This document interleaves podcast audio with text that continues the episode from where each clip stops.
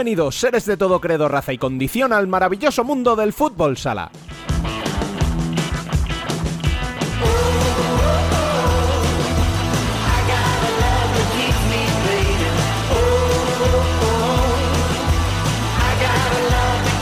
Se acabó el Mundial. 22 días y 52 partidos después, solo quedó un equipo, Portugal. Los lusos levantaron el título de campeón del mundo, siendo así el cuarto equipo que inscribe su nombre en el máximo torneo de selecciones. Por supuesto, la final y todo lo que ha dado de sí este campeonato será el tema central y único en nuestro debate que completaremos con el invitado que recibiremos para analizar la tercera jornada de la primera femenina. Será necesario para destensar lo que se prevé un debate caliente. Dando la enhorabuena a nuestros vecinos ibéricos, arrancamos.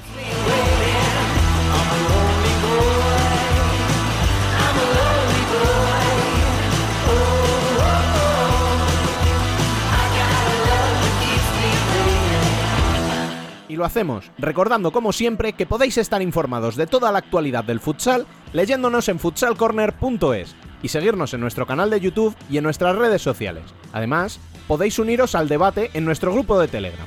Al habla, una semana más, Rubén Robles. Sed todos bienvenidos a Futsal Corner, una visión global del fútbol sala.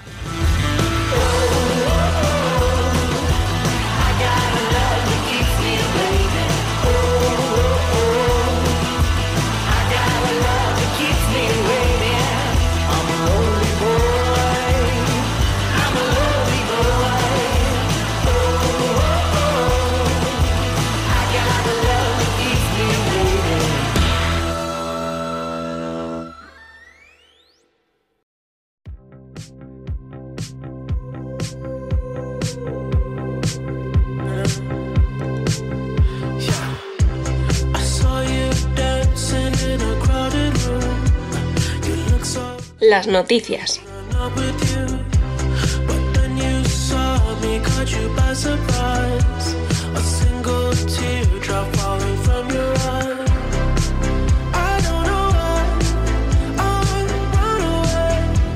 En clave mundialista, ya sabemos que Portugal es la nueva campeona del mundo y que así será durante los próximos tres años hasta 2024, cuando se dispute la décima edición del torneo en sede aún por determinar.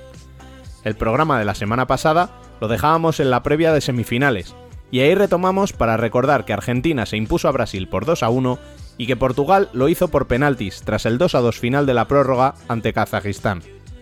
Los de Kaká se adelantaron en el partido por el tercer puesto, pero Brasil remontó para concluir 4-2 el partido y subir al cajón después del desastre de Colombia 2016. Los kazajos, pese a la derrota, certifican su mejor clasificación histórica.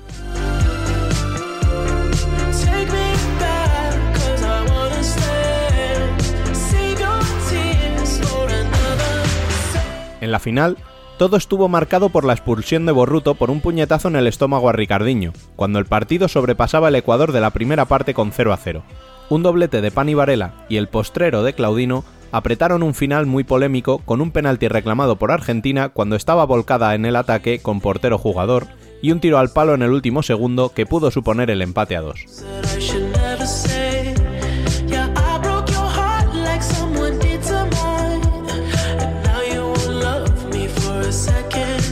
El Mundial acaba con Ferrao como máximo goleador, Ricardiño como mejor jugador, seguido de Pani Varela y Douglas Jr., y Nico Sarmiento como mejor portero, además del premio al Fair Play entregado a Kazajistán. En el ranking elaborado por FIFA según criterio de puntos y goles, Rusia queda finalmente quinta y España sexta.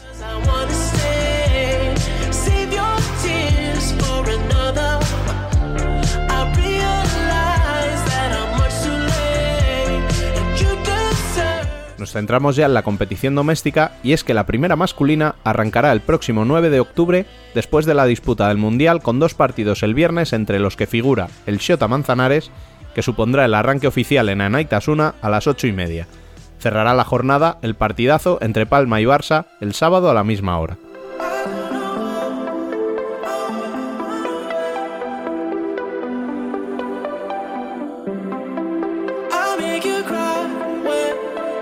En la primera femenina, las nuevas victorias de Futsi por 1 a 2 en Roldán y de Móstoles en casa por 5 a 3 a Sala Zaragoza les dejan como únicos dos equipos que suman 9 de 9.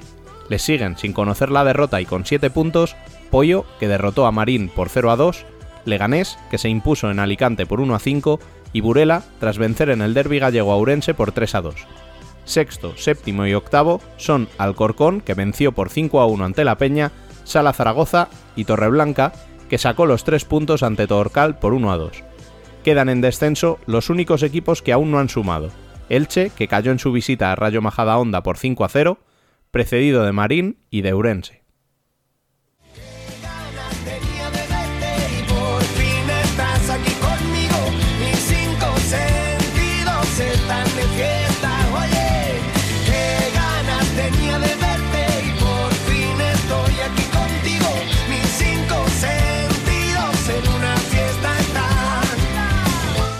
Debate.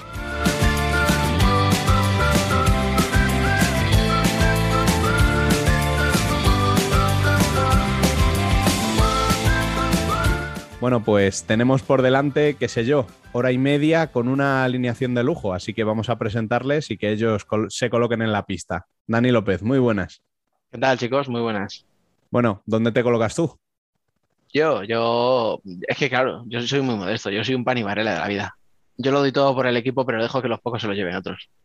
Modesto. Así que en, un ala, ponme ahí en, deportando. En fin, voy a seguir presentando gente porque está también con nosotros Bieliz, pues una semana más, bienvenido. Muy buenas, ¿cómo va? Bueno, ¿dónde te colocamos en este quinteto ficticio? A mí, yo, a mí donde me pongan, yo lo que quiero es jugar. bueno, y nos quedan para el final lo mejor. El primero de ellos, David Candelas, muy buenas. Hola Rubén, ¿qué tal? Bueno, eh, a ver, ¿dónde te colocamos a ti? Yo de segundo del siguiente invitado, aprendiendo de él siempre. Pues efectivamente, eh, para dirigiros a todos, aquí tenemos a un gran profesor sobre la banda, Eduardo García Belda Miki, muy buenas y bienvenido a esta temporada. Pero yo no me pongo de entrenador, ¿eh? de pivot como cerrado, echando No, no, yo mi estilo de juego hubiera sido muy parecido a Eric jugando de cierre. otro que se pone con un cualquiera, ¿eh? Ojo, ¿eh? No está mal. Bueno, eh, pues venga, vamos para adelante y empiezo ya contigo. Eh, ¿Qué valoración haces en general de, este mundial?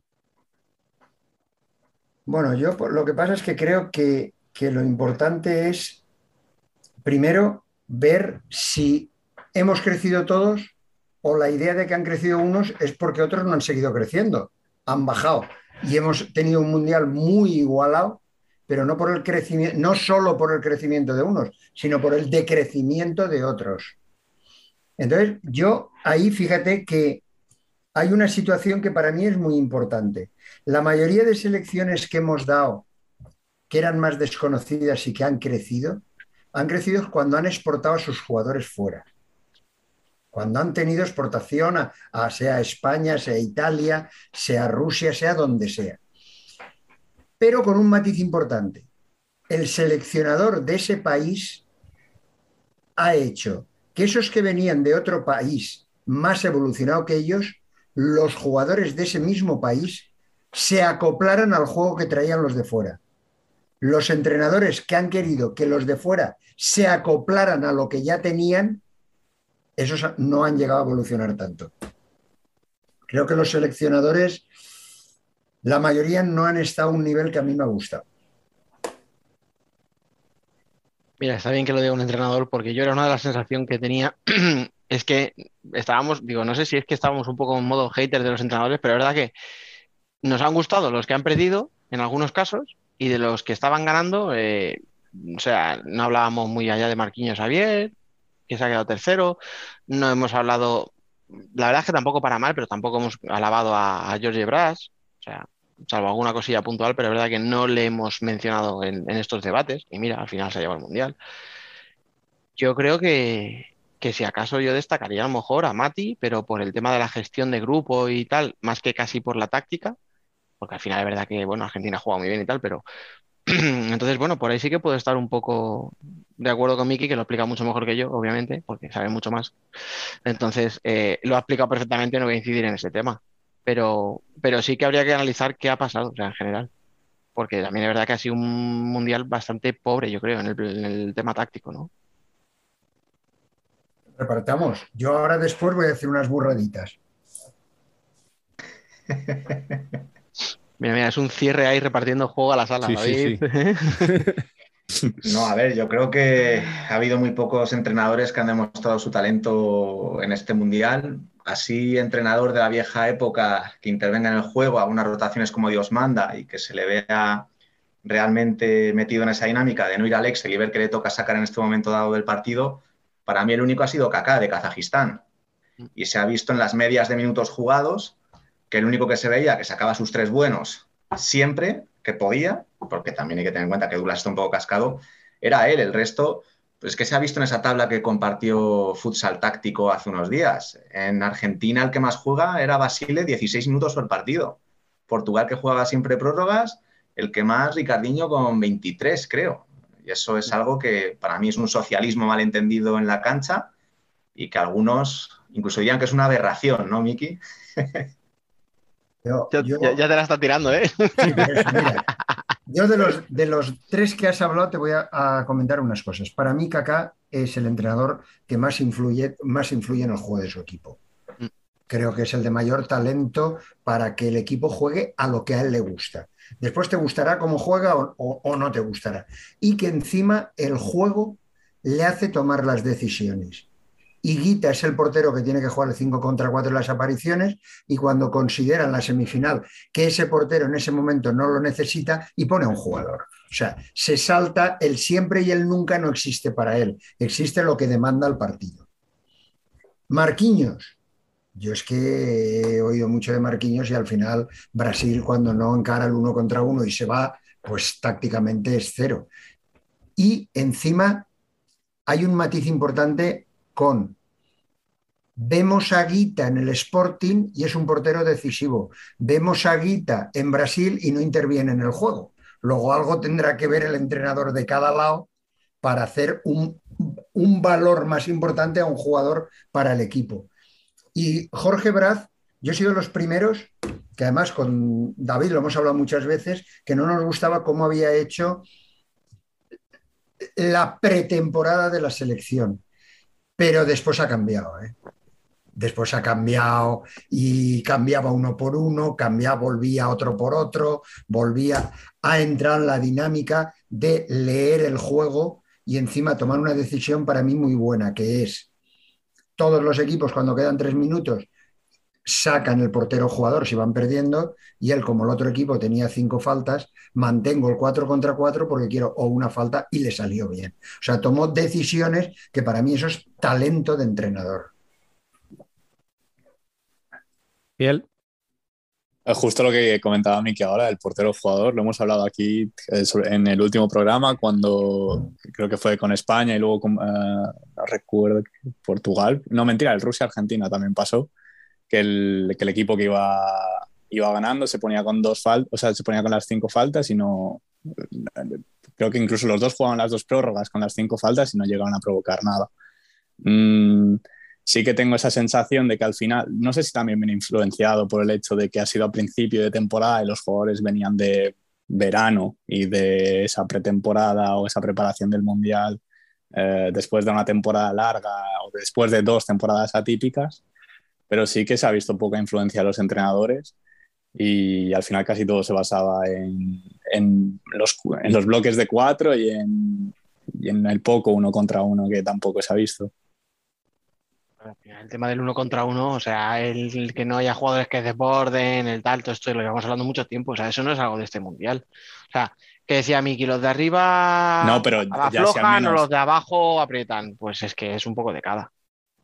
Sí, pero si además eh, en este mundial no tienes, o sea, si se supone que el uno contra uno desaparece por la por el excesivo intervencionismo eh, del entrenador, o si tampoco se ha visto eso, entonces. Yo fíjate, hay en una cosa que, que no estoy de acuerdo, bueno, estoy de acuerdo, pero que quiero matizar, que es la táctica es importantísima porque lo que tiene que hacer es, aparte de que el equipo juegue organizado y tácticamente sea bueno, saque el talento de los jugadores importantes. O sea, no tiene por qué estar aparte, porque la táctica sin talento es horrible. Se va al fútbol sala a, la mierda. Pero el talento sin táctica también es la anarquía. O sea, ¿Qué, entrenadores marcan la diferencia? Los entrenadores que son capaces de tácticamente integrar a sus jugadores de talento. Y adaptarse a sus cualidades, Miki, porque a mí, por ejemplo, me llamaba mucho la atención que Brasil presionara tan alto al hombre con un cuarteto formado por jugadores como Ferrao, Rodrigo, Gadella, que apenas tienen retorno defensivo. Yo creo que tienes que adaptar tus ideas también a lo que tienes en cancha. Es lo que a veces hablo yo con mi padre. A, Betao, en la vida le podías poner a correr detrás de un jugador por todo el 40 por 20 porque se te iban a meter gol siempre.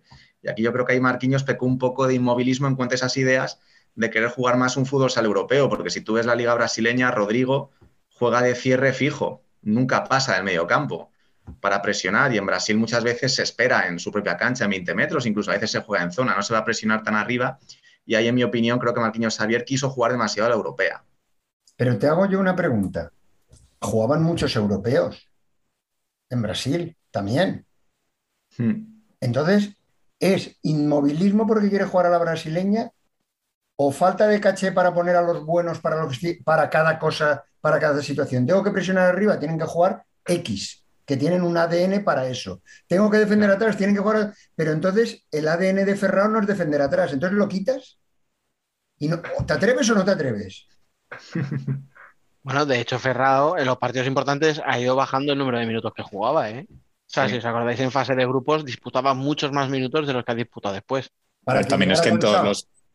También es que en todos los goles de donde Brasil ha sufrido aparecía en la escena. O sea, no sé si ha sido, imagino que ha sido consecuencia de eso. La espalda de Ferraro en autopista. Mm.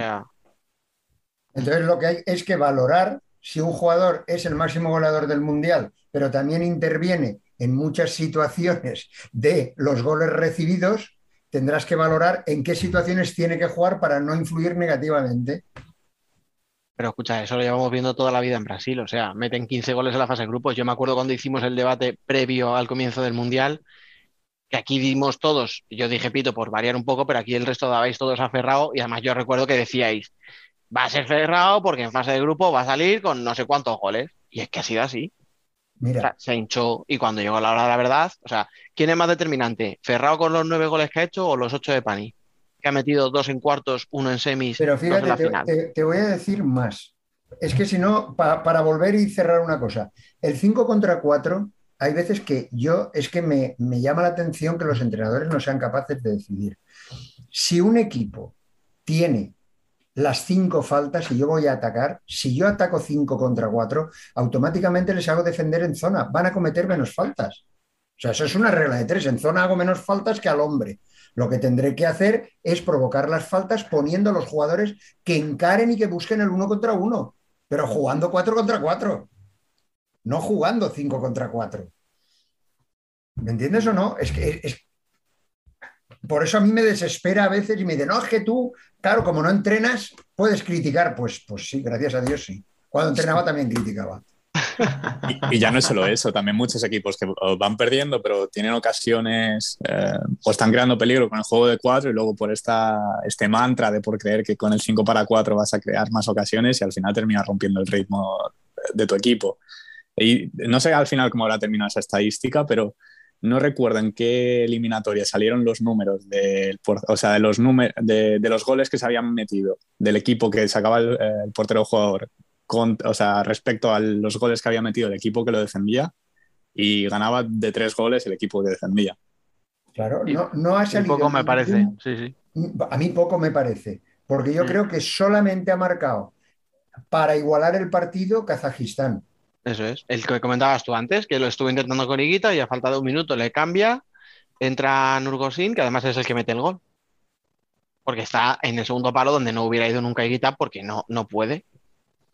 Por ejemplo. Por eso te digo que eso los entrenadores tenemos que intervenir mucho más. Y yo, para darle la razón a David, sobre todo, yo me llama la atención una cosa. cuando hablamos de los bloques de cuatro, de cuatro en cuatro, los cambios, si yo no estoy en contra de los bloques de cuatro en cuatro, porque habrá veces que el equipo lo necesita, que el partido te lo demanda, estás jugando muy mal y tienes que cambiar los cuatro. Lo que sí que me llama la atención es que antes de empezar el partido sean los cuatro que salen de salida y los cuatro que a los tres minutos de partido van a salir, independientemente de cómo vaya el resultado, de si me están presionando, si no me están presionando, si uno está más cansado que otro, sea lo que sea. Y entonces mi pregunta es, ¿lo hace el talento del entrenador o lo hace una máquina? David, este te lo dejo a ti.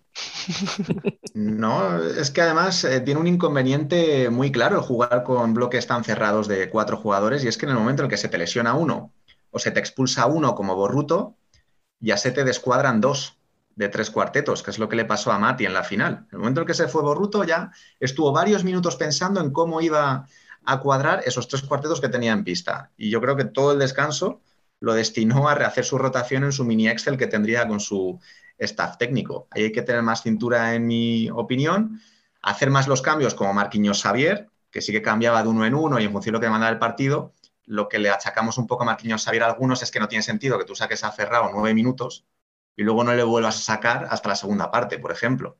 Porque el jugador también se enfría en el banquillo, eso lo sabe Miki. Tú cuando tienes un jugador on fire, le puedes sentar para que descanse, pero tiene que volver enseguida porque el cerebro no es un interruptor que tú enciendes o apagas. Tienes que mantener al jugador en el partido. Además, los preparadores físicos que defienden el cambio de 4x4, los 3 o 4 minutos, lo defienden diciendo que por el ácido láctico, que si por una serie de condiciones, pero nunca te dicen el tiempo que tiene que estar en el banquillo para no enfriarse. Porque eso también sería importante. Porque si yo no coge el ácido láctico, pero se enfría en el banquillo, casi es peor. O sea que, que muchas cosas hay, bueno, pero vamos, seguir, seguir. No, yo, voy, a, tirar un momento, si, me dejáis, por el hilo que has dicho tú, David, de cuando expulsan a Borruto, por hablar un poco también de la final. Y es que lo que tú dices, o sea, se ve porque primero prueba a Edelstein, luego no le convence porque tiene un par de fallos así, tampoco cosas graves, pero bueno, hablo antes, mucho antes de cuando falla el gol a puerta vacía, ¿eh? o sea, al principio, cuando juega la primera rotación. Eh, prueba con él, luego le quita, luego hace una cosa como de meter a, a Claudino arriba, que en momentos puntuales del Mundial, es verdad que lo había hecho, o había habido circunstancias, pero era nada, era una jugada, dos circunstancias muy puntuales, en las que sí que había utilizado a Claudino como, pues eso, como un borruto, ¿no? O sea, como un pivo que cae a banda, que se mueve mucho, que da mucha, mucha guerra. Pero en, el, la final lo utiliza durante bastante tiempo y Claudino cuando vuelve a la banda es cuando de verdad se vuelve determinante que es lo que ha sido todo el mundial, o sea, un tío muy determinante desde la banda, con mucho desborde, con mucha finalización también, poniendo balones con, con, la, con la zurda, o sea, al final entiendo que es un poco lo que tú dices, o sea, él tenía sus cuartetos estudiados, sus minutos, y si se lo descojonan porque a Borruto se le va la cabeza, que esa es otra, o sea, eh, podemos analizar en qué coño estás pensando en una final, por muy caliente que estés, para hacer eso. Y pues sobre todo habiendo bar. porque en una final en la que no lo hay, dice, bueno, igual no me pillan. Pero fijaros una cosa, yo ahora veo los banquillos y cuando yo entrenaba, el, entrenador era psicólogo, tenía un segundo que le ayudaba, pero ahora veo tres personas de scouting con el ordenador, un psicólogo, un médico, un preparador físico, un no sé qué, veo tanta gente y digo, ¿y tú tienes que estimular a Borruto igual que a otro? Porque la extramotivación a Borruto, todos sabemos que raya siempre el que le falta un pelo para, para ser expulsado. Luego, a lo mejor no lo tienes que motivar igual que a otros. A lo mejor ahí están las conversaciones privadas de, para qué sirve el psicólogo, para qué sirve el tal, porque Borruto, como Taborda, salieron rozando el, el, que lo tiraran también. Pero aún así, mira, si eso es una situación de juego en la que vas pasadísimo, le haces una entrada, un tackling mal metido, tal, no sé qué, bueno, Vale, eso es, la sobreexcitación que llevas en, un partido como una final del Mundial. Pero un puñetazo en el estómago. O sea, es que eso no lo provoca el juego ni el que tú hayas salido hipermotivado. O sea, eso es que Ricardiño te quitó a la novia en el instituto y tenías ganas de devolvérsela. O sea, de verdad, no tiene sentido. Y luego ya no solo eso, sino la cagada, porque es una cagada, de luego encima eh, intentar arreglarlo pidiendo el challenge, que está, encima te estás quedando tú sin. O sea, ahí, o sea, no solo termina con la expulsión de, de Burruto, sino que encima luego desperdicias el challenge sabiendo que no ha pasado nada. No sé. Sí. Yo Parece, parece hacer- una acción trivial, pero es que eh, mi sensación es que la final se le va a Argentina ahí. Sí, sí, sí, sí. O sea, No, es que lo que te iba a decir es que se pueden hacer mil análisis de la final, pero, pero por desgracia parece que hay un punto de inflexión clarísimo que es, el, es la expulsión.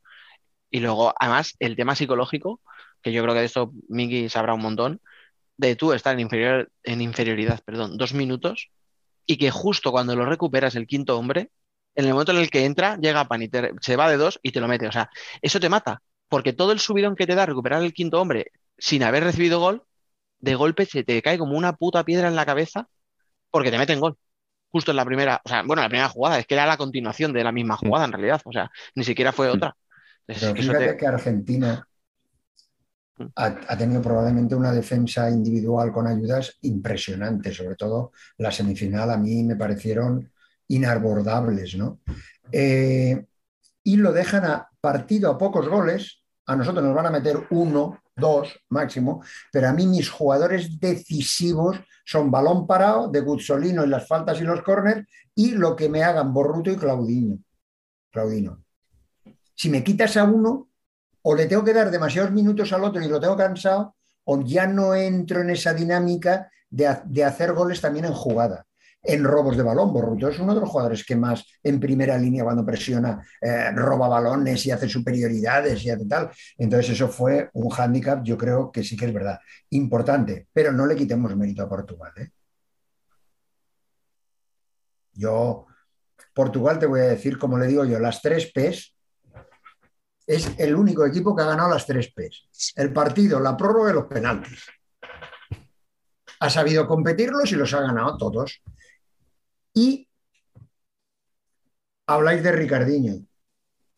Yo es que creo que la diferencia la han marcado otros.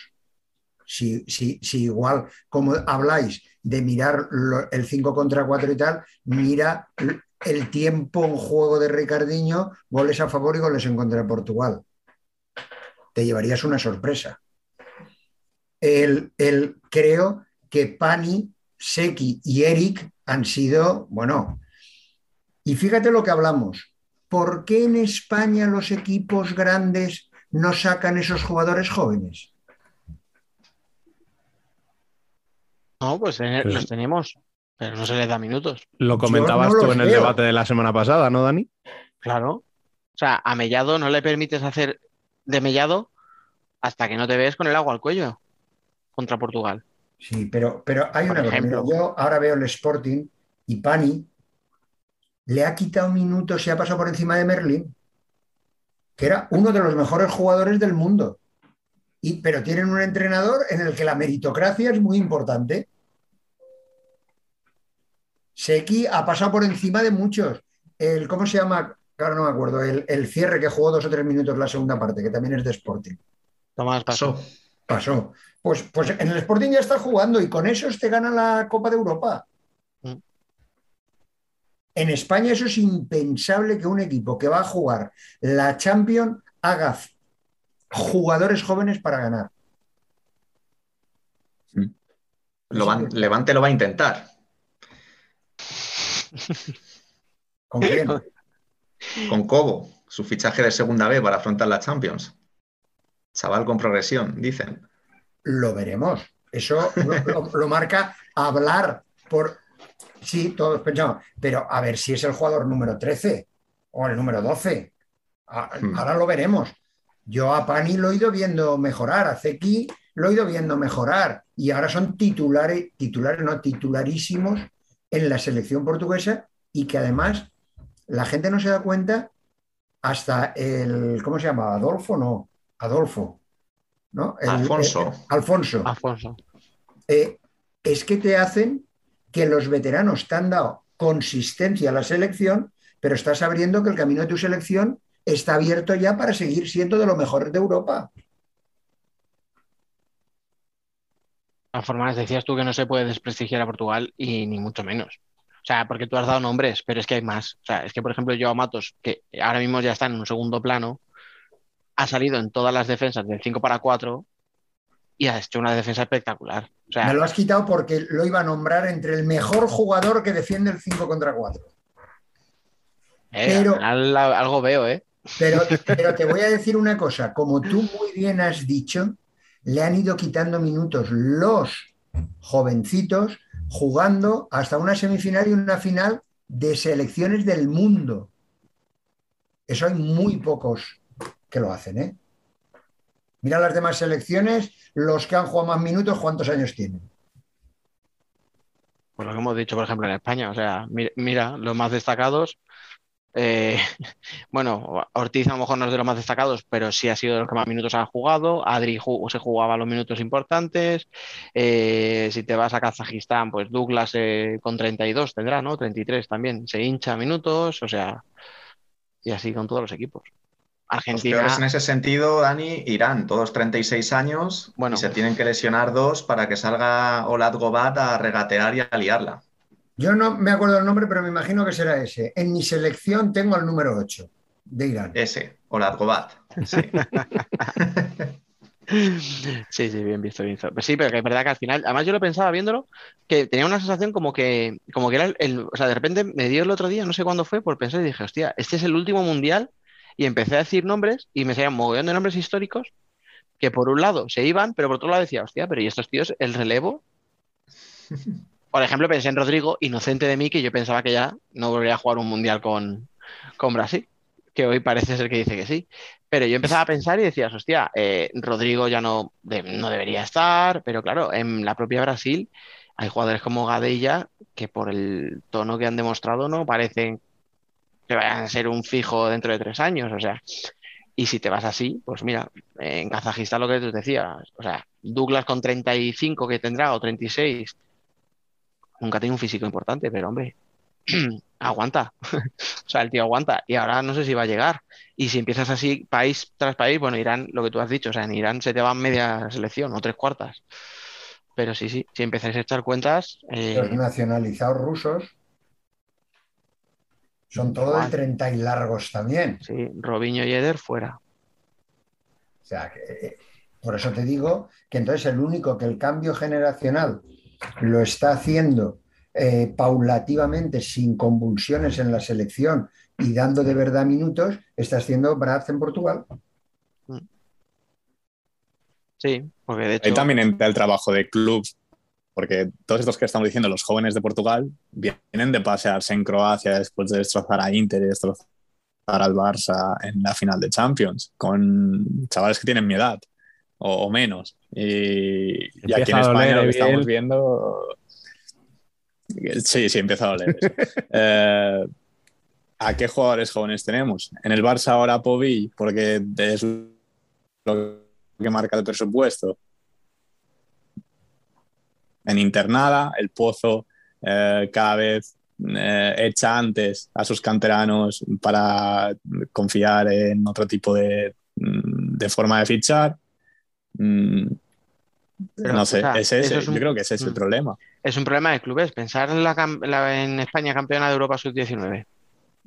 ¿Quién ha salido de ahí ahora mismo que esté en primera? ¿Quitas a Antonio Pérez en, perdón, en Jaén? ¿Y quién te queda? Ricardo en Córdoba, Vale, sí, dos, pero ¿y quién te queda? O sea, nadie. claro, o sea, Antonio Navarro podía ser el segundo portero del Pozo y te fichan a un tío de 36 años. Que Molina será muy bueno, pero tiene 36 años. Y dejas al chaval fuera. Eh, joder, Gordillo, bien, que tú bien le conoces. Mm. Pero, pero fíjate, yo ahí volvemos a hablar de, de el talento del entrenador abarca tantas cosas que una de ellas es la confianza en ti mismo de que eres capaz de hacer crecer a los jóvenes. Y te sientes orgulloso de hacer crecer a los jóvenes. En Sporting, eh, Pani ha hecho que Tainan fuera.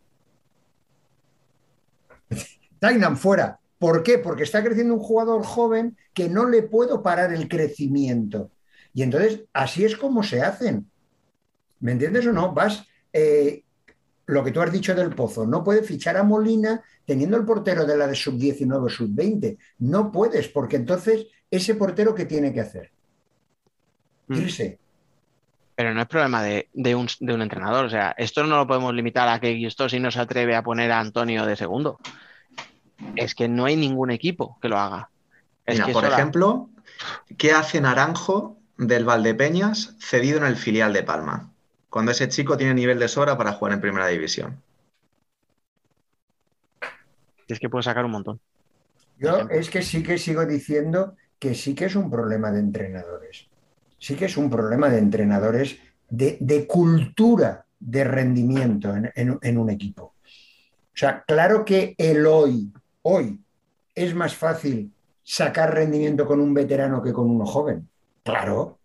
Pero hay una mirada que es la de hoy y otra, y otra mirada es la del director deportivo y el club que me tiene que obligar a también el mañana. O sea, es que son dos cosas que, que no tienen por qué ir separadas. O sea, van, van paralelas, pero van a... Mira, yo voy a contar un caso y me voy a poner una medalla.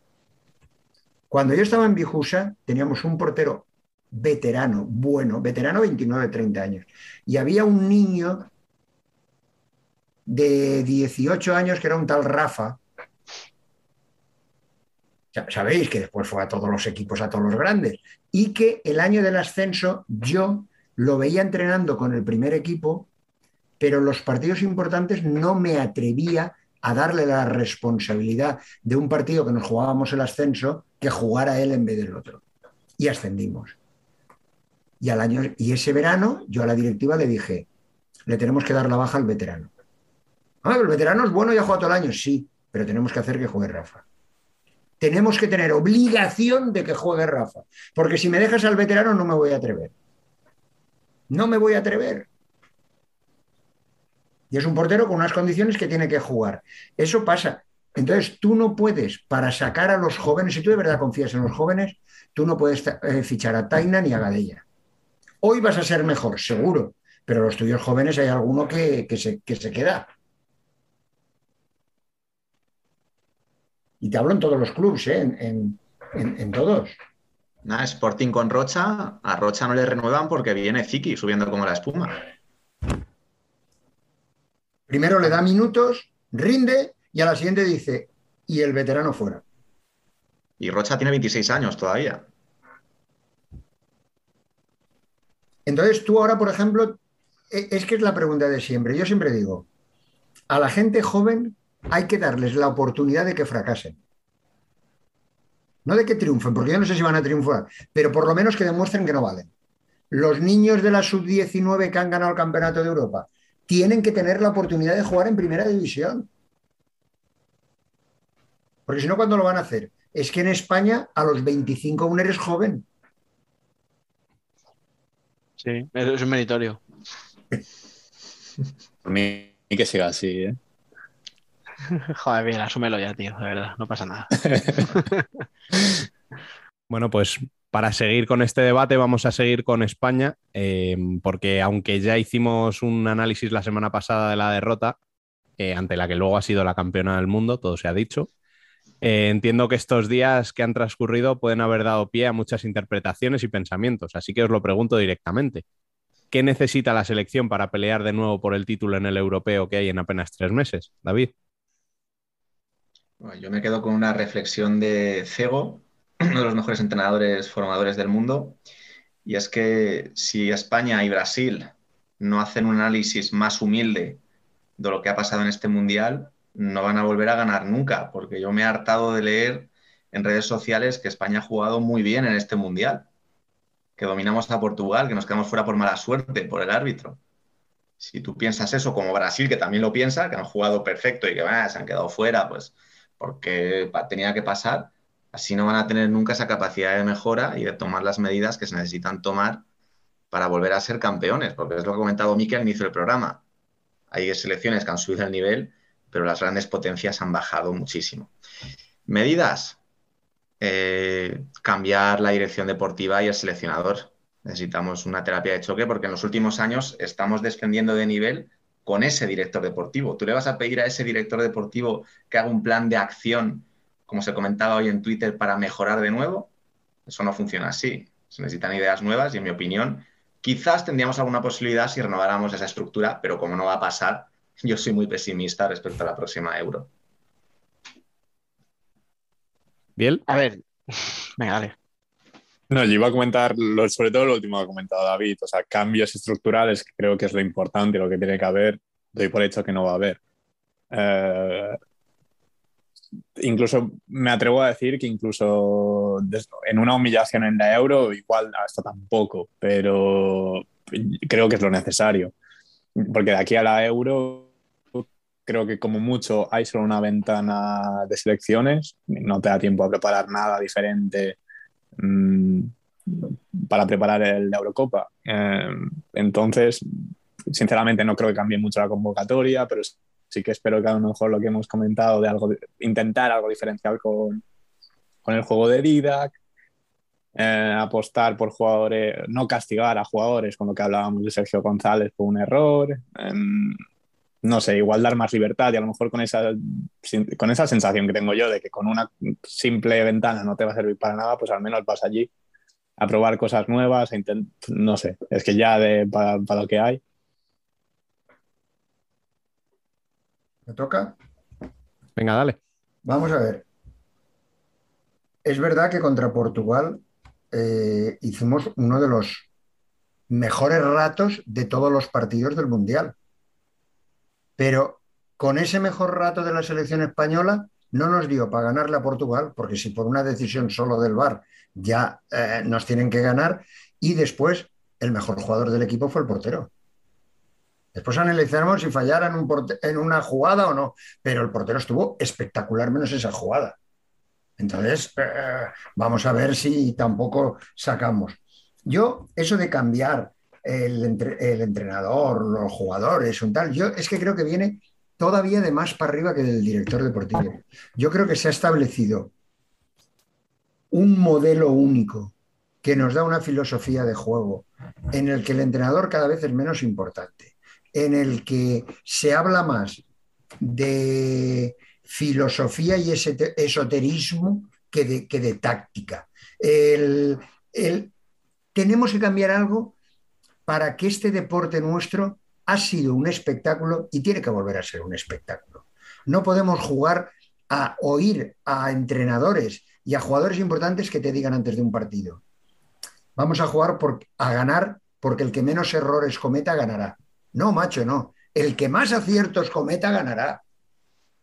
Porque estamos tirando a las televisiones, estamos tirando a los tal, pero seguimos estando en que ese modelo único que, que hace entrenadores todos iguales, lo tenemos que cambiar. Para que hayan entrenadores que ahora va el 4-0, pues ahora todo 4-0. Ahora va el 3-1 y ahora va el 3-1. Ahora va la defensa de cambios y defensa de cambios. Ahora Argentina y tal han jugado defensa individual con ayudas. Pues a lo mejor, venga, pues la defensa individual es lo bueno, ¿no? Cada entrenador que tenga una filosofía propia y eso engrandece al jugador. Entonces, yo creo que debemos de cambiar un poco antes de que no todos los entrenadores son buenos y no todos los directores deportivos por haber sido jugadores son buenos. O sea, tenemos que cambiar un poco más el modelo de fútbol sala que tenemos en España. Yo soy de los que en utopía me gustaría que fuéramos un poco la NBA. Yo juego con mis reglas y cuando voy a un campeonato de FIFA, juego con las reglas FIFA. Porque eso lo hemos hecho España. Y con esos cambios de reglas que decían, sí, pero es que tienes inferioridad cuando vayas a Europa, volvimos a ser campeones. O sea, si tú juegas bien, cuando llegues con que te cambien solo la regla, una regla lo que te hará es que el espectáculo es menor, pero jugar bien te va a hacer jugar bien.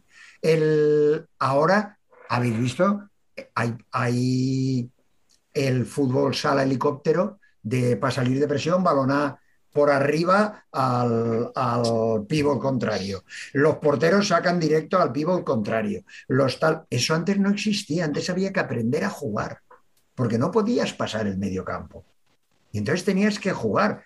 Entonces, todas esas cosas tenemos que volverlas a hacer, estar por encima de lo que diga FIFA. O sea, que los entrenadores digan, tenemos que aprender a jugar. ¿Y tenemos que aprender a jugar cómo? Jugando. No pegando balonas. Yo les pongo un ejemplo, a mis niños no paro de decírselo. Cuando están acostumbrados a que balón por arriba a mí no me gusta. Entonces, balón por arriba, y yo los reúno siempre y les digo, vamos a ver, en baloncesto se juega con la mano. ¿Tú ves muchos balones que se los pasen por abajo? ¿Verdad que no? Pues aquí jugamos con el pie, no la pases por arriba. O sea, creo que el fútbol sala tiene muchísimo más y que somos muy culpables los todo el grupo de los que estamos. Tenemos que cambiar la filosofía de este deporte. ¿Cuántas veces os pasa a vosotros, fíjate, que hay gente, la gente más mayor, que dice, joder, es que ahora me aburro? Todo el día. Pues, pues algo tendremos que pensar. ¿Por qué? Intentar cambiarlo, porque vamos a perder partidos cambiando esa mentalidad. Pero al final va a ganar el fútbol sala y va a ganar tus equipos también. Ya me callo. no, pero si, a ver, llevas toda la razón. Pero eso es un cambio tan grande, si tú mismo lo has dicho, que era una, una utopía, o sea, es un cambio tan grande, tan estructural, tan que afecta a tantísimos estamentos que es inviable pensar en él a largo plazo, pues imagínate de aquí a tres meses vista que hay una Eurocopa. Eh, fíjate. Sí, sí, no. hay, mm. hay, jugadores, hay jugadores, entrenadores que vienen al curso que damos en Cheste y me dicen, oye, ¿por qué tú traes entrenadores de todos los tipos y entrenadores que les gusta lo contrario a ti? Eh, que cada uno nos explicáis una cosa diferente. Porque así es como vais a aprender. Vais a tener cultura del deporte porque vienen de dar las clases de la federación en las que es modelo único. adoctrinan, esto es lo bueno y todos tenéis que hacer bien esto. Si no hacéis esto, no sois buenos entrenadores. Y eso es muy malo. Eso es lo que es malo. Yo ya te digo, qué razón tienes más que un santo. Pero no veo que eso se pueda hacer ni siquiera para el Mundial que hay dentro de tres años, pues imagínate para el Euro dentro de tres meses. O sea, daría para un debate muy largo. Yo te daría la razón seguramente en todo, salvo que te vuelvas muy loco, que tampoco lo descarto. Pero vamos, eh, yo estoy con David, eh, yo soy muy pesimista. O sea, porque el cambio primero que yo haría y el que veo más importante es el del cambio del seleccionador. Ya no hablo ni del director deportivo, que ese no me lo vas a mover de ahí. Y ya está. O sea, sé que ese no se va a ir.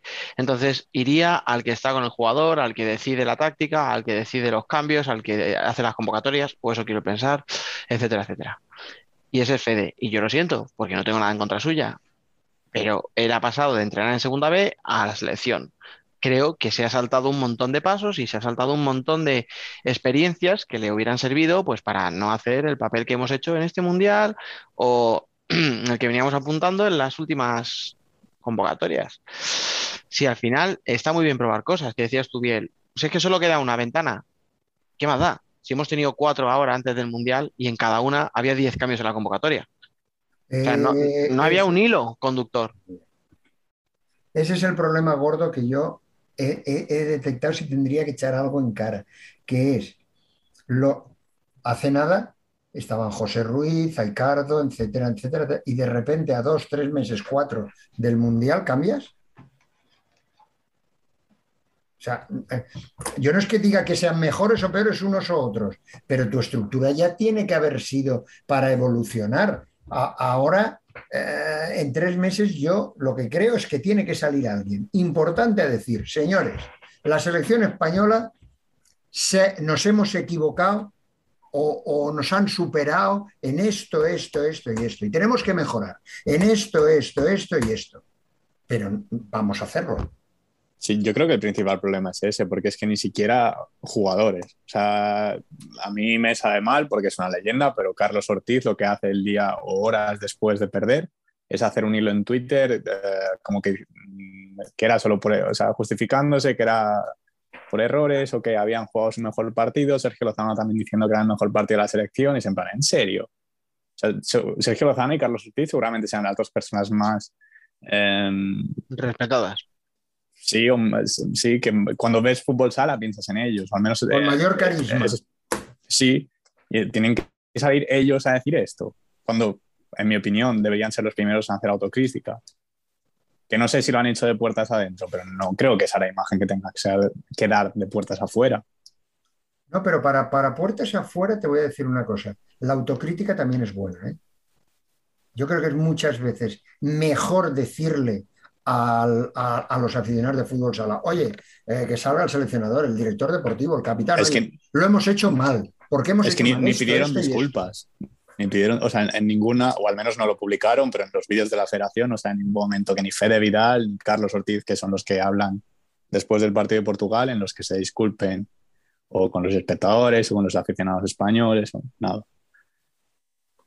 No sé, yo al final es lo que estáis hablando. O sea, el tema del entrenador, el tema de las convocatorias, eh, hay muchas cosas. eh. Yo, por ejemplo, decías tú bien que me- me- yo también lo tenía pensado, el tema de Didac, que lo hemos hablado en su momento. O sea, el no contar con un portero diferente que te ofrezca un tipo de, una alternativa. O sea, estamos anclados en el pasado.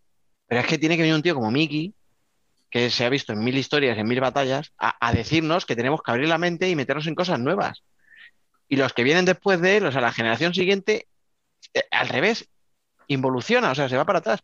Que no lo entiendo, o sea, es que estamos ahora mismo en una selección en la que lo fiamos todo, a defender bien y jugadas a balón parado. El Claro. libreto del director deportivo de toda la vida. Así Pero hemos ganado estamos- europeos. Hostias. Vosotros os acordáis de Leandro en Benicarló, ¿no? Ya hacíamos regresiones. Sí. Con Leandro en Benicarló.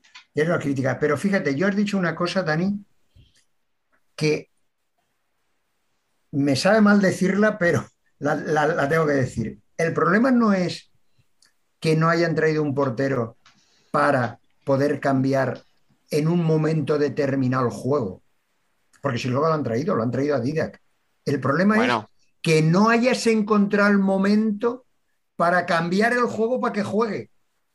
pero escucha, si No, no. ni lo hayas convocado para ni un solo partido. Claro, si las convocatorias, en las convocatorias de llevas? estaban todas afuera, o sea, Que si tú has ir traído, para eso voy yo de tercero, o sea, has traído dos porteros de una manera y uno de otra, todas las convocatorias deberían de, de ir los dos que son diferentes, por si el juego me pide lo contrario.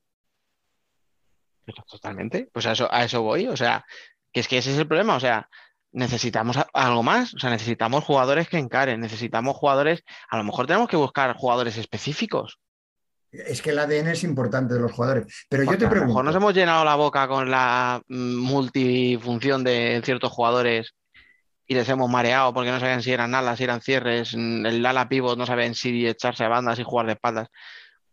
A pero mejor, yo os haría una pregunta. La decisión del cuadro técnico quita Fede, seleccionador. ¿La hace Fede o la hace la federación?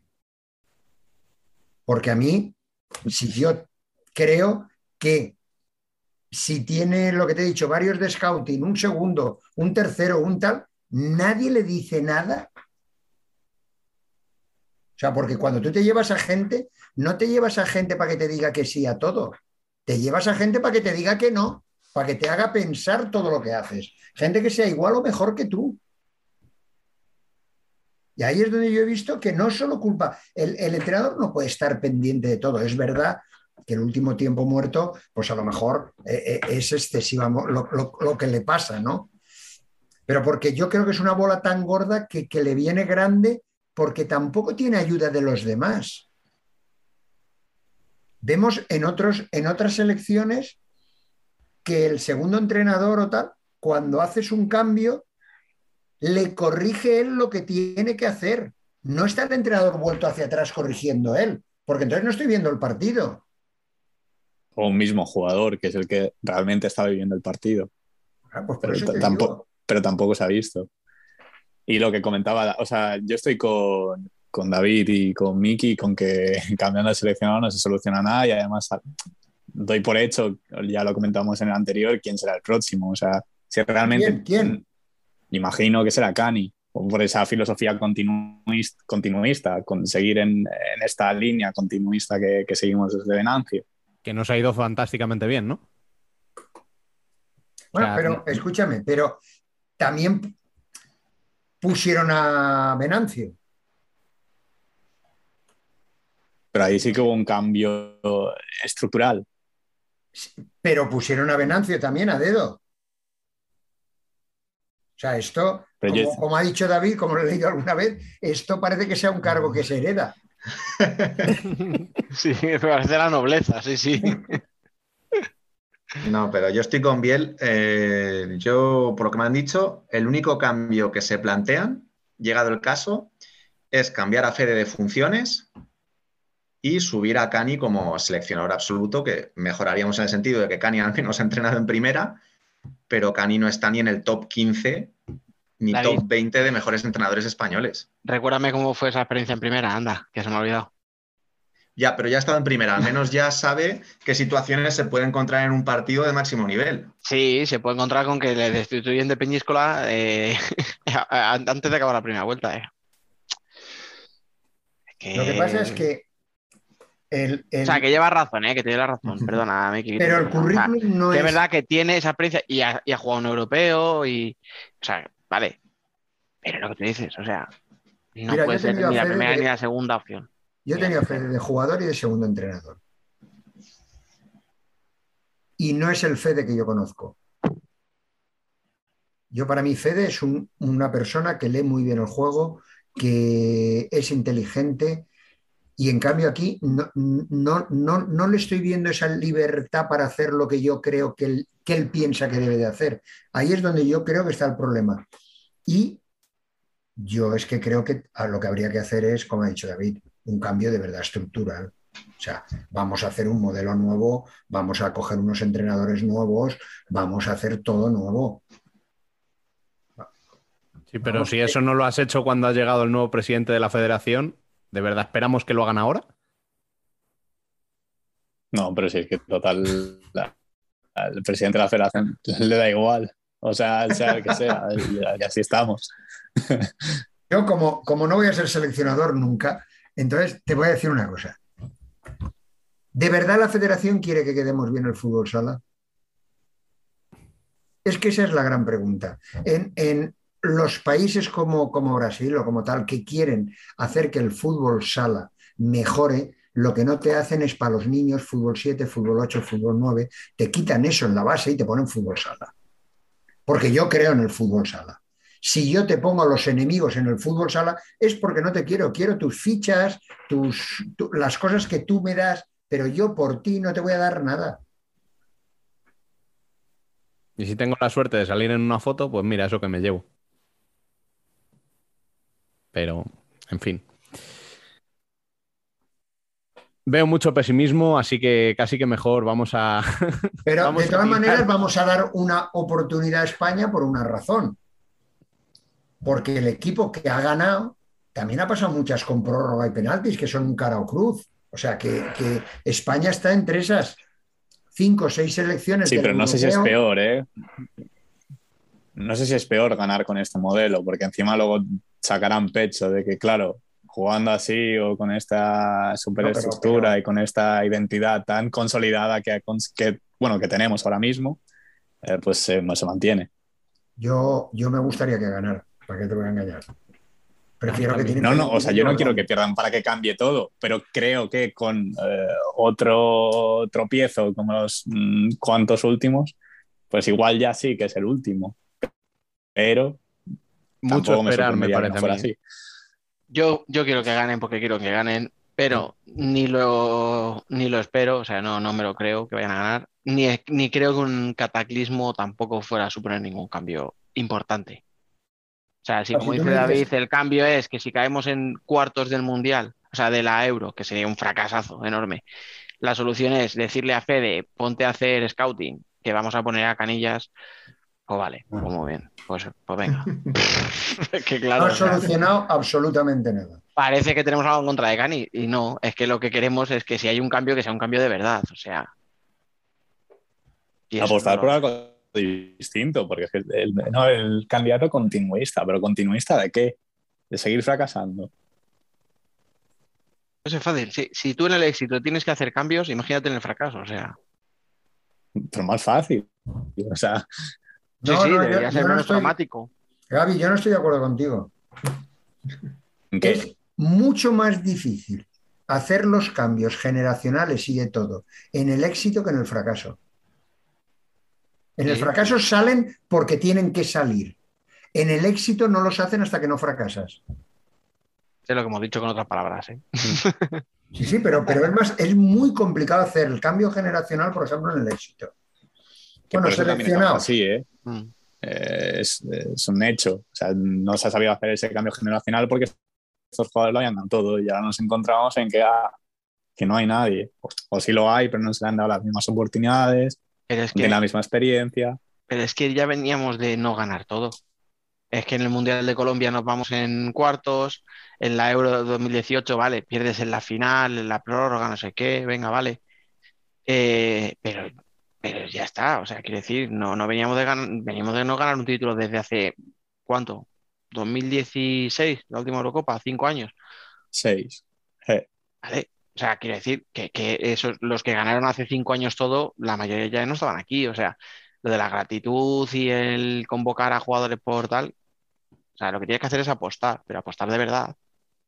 O sea, está muy bien que metas a Mellado, a Sergio González, que metas a gente así en la convocatoria, pero si no les das de verdad la oportunidad de que sean importantes, no sirve de nada llevarles.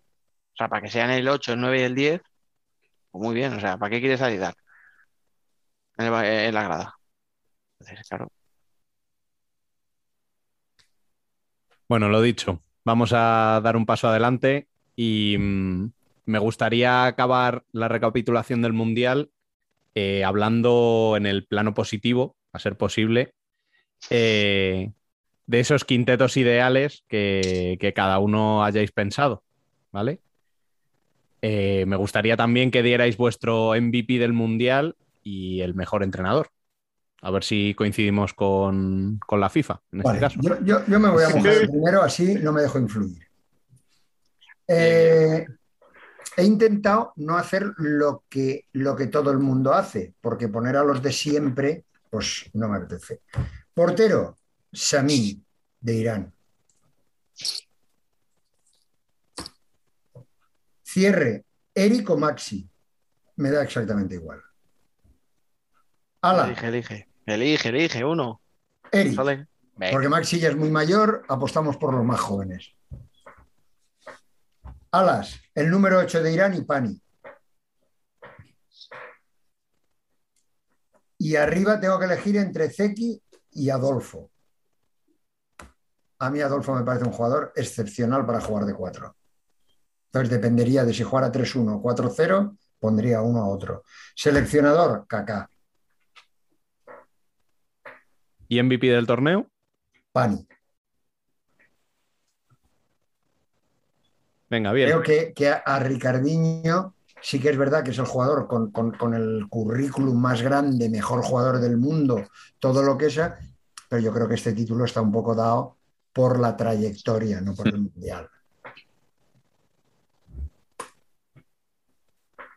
Venga, bien. Ahora sí, dale. Eh, en portería Higuita, eh, cierre Joao Matos, eh, alas Claudino y Pani y de pivot pues por números eh, lo que hablábamos antes Ferrao, pero si luego a mitad de torneo no apareces eh, pues me quedo con Ziki y el seleccionador Mati. MVP lo has dicho, perdona. MVP Pani, Vale. ya que los de la FIFA se lo robaron, pero en lo que decía. Miki, entiendo que por narrativa eh, podía ser para Ricardinho, pero mm, discrepamos. David.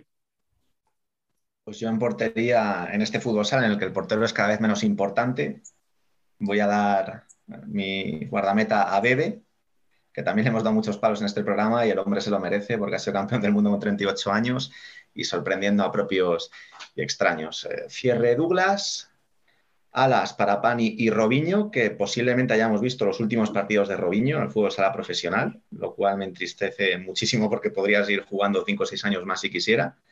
De falso pívot voy a poner a Claudino y aquí le suelto la pollita a Biel de si están seguros en Palma del cambio que han hecho. De Claudino por Eloy Rojas. Seleccionador Kaká, tengo que coincidir con Miki y también el MVP, que ha sido evidentemente Pani Varela y no Ricardinho. Dani. Pues yo tengo muchas dudas, la verdad, ¿eh? Te, voy a decir los que tenía apuntados de un principio y ya está. No voy a, no voy a dejarme influenciar. Eh, yo tengo, pongo a Higuita en portería. Me parece que ha hecho un mundial.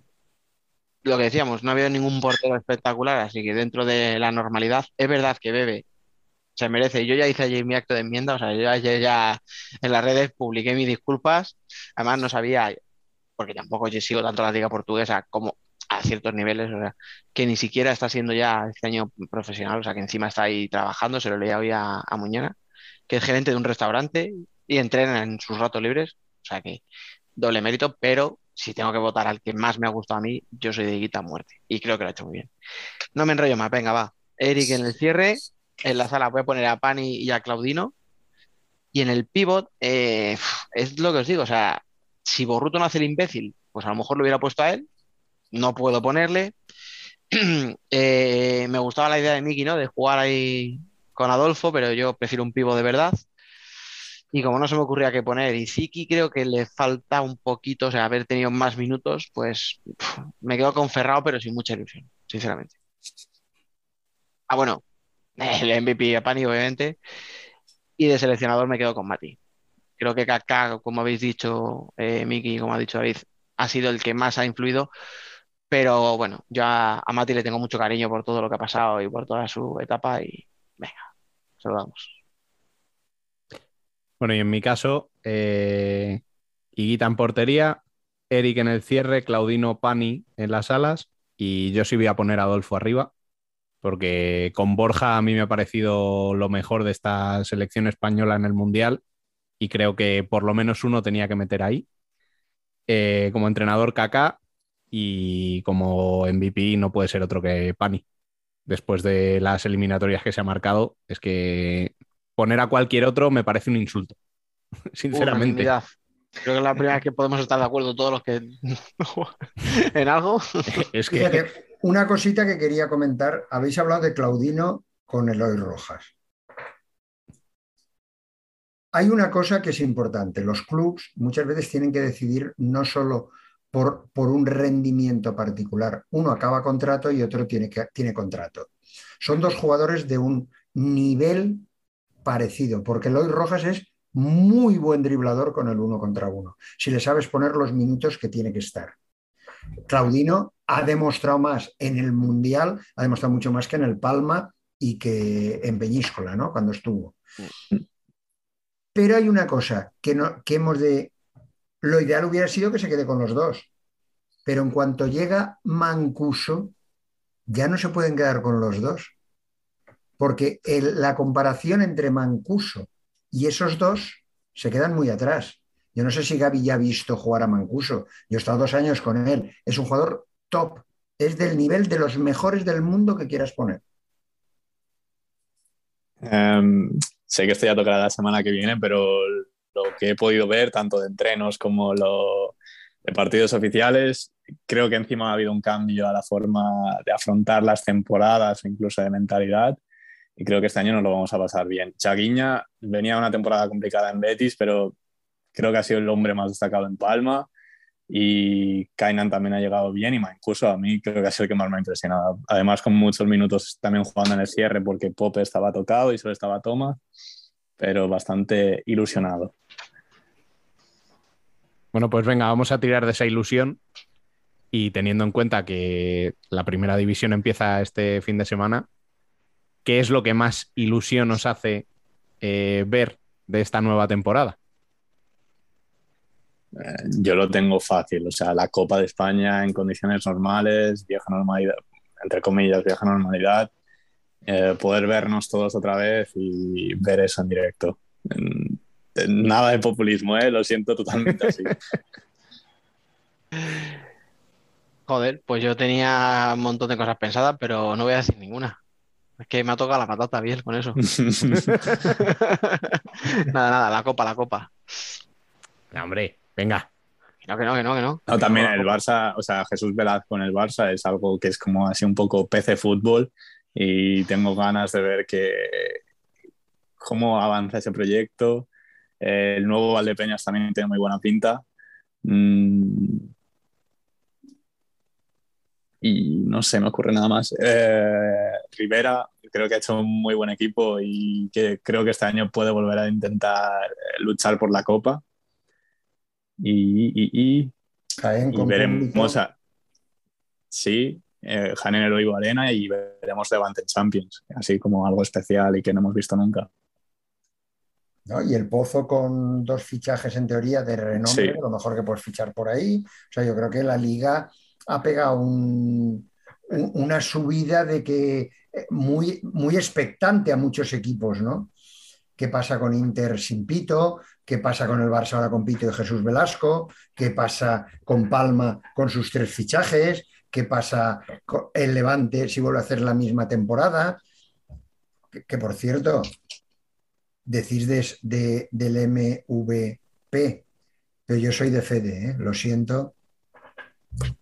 Pero el MVP de la Liga Española Ya nos pilla muy lejos, ¿eh? ya lo pilla muy lejos, pero quiero que siga Ah, tú ahora vas aquí a sacar la vena valenciana. Sí, Claro. claro, claro, claro.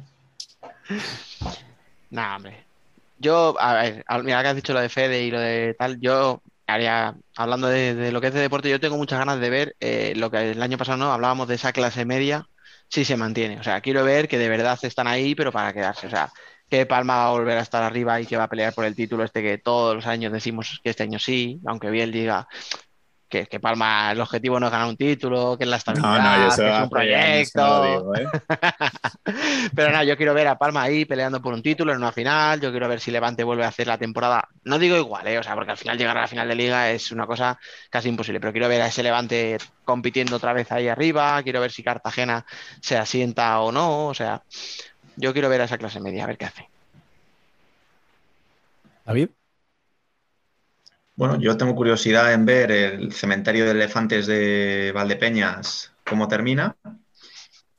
Y en cuanto a Inter, quizás Igor Carioca me haga volver al Parque Corredor. Tengo muchas esperanzas puestas en él. Creo que puede ser el mejor jugador de la liga si él se lo propone. Y es lo más parecido a Falcao que hemos tenido aquí en, en muchos años. De verdad, yo recomiendo a toda la gente que se fije en él, porque si le dejan, va a dar muchísimo espectáculo. Yo quería ir con el hype controladito en Inter y me lo acabas de poner a- al máximo. Vale. No, el, el partido que hizo el otro día, llevando entrenamiento y medio con el equipo, fue tremendo, ¿eh? O sea, yo la verdad es que mm, es uno de esos jugadores que cuando lo ves dices, "Joder, este tío es distinto. O sea, tiene algo. No sé el qué, pero tiene algo.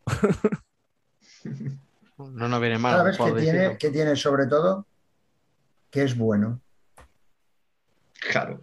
No, no, tiene- calidad, simple, tiene, calidad tiene para, para exportar si quiere. O sea. Porque es bueno, si empiezas a España a traer jugadores así y los entrenadores hacemos que jueguen bien, pues la Liga Española subirá. Pues a ver si es verdad. bueno, no pues nos viene mal. con esta ilusión de lo que tenemos ahora por delante, vamos a intentar cerrar un poquito la decepción que, que ha supuesto este mundial para, para nosotros como españoles, ¿no? Eh, muchísimas gracias, eh, Biel, por pasarte por aquí y esta semana ya empiezas a fallar otra vez, ¿no? Vuelvo, fue un espejismo lo de la semana pasada. Sabía yo, si es que no, no se te puede dejar solo, ¿eh? Es caerse WhatsApp y no poder, poder meterte presión y... La, la tengo ¿eh? ahí, la tengo ahí, claro, no puedo acceder a ella. Eh, a ti, David, como siempre, muchísimas gracias por, por pasarte por aquí, aunque sea abandonando a Emen durante, durante unas semanas.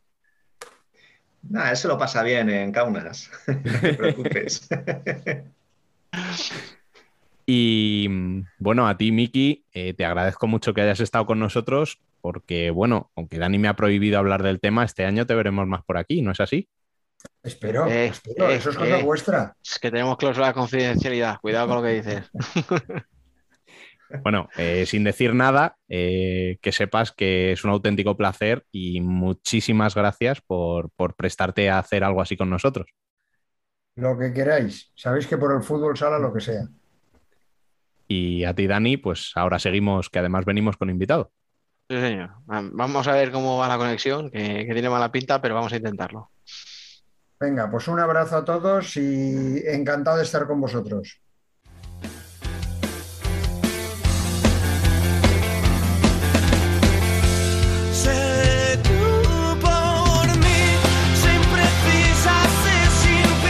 Nosotras también somos futsal.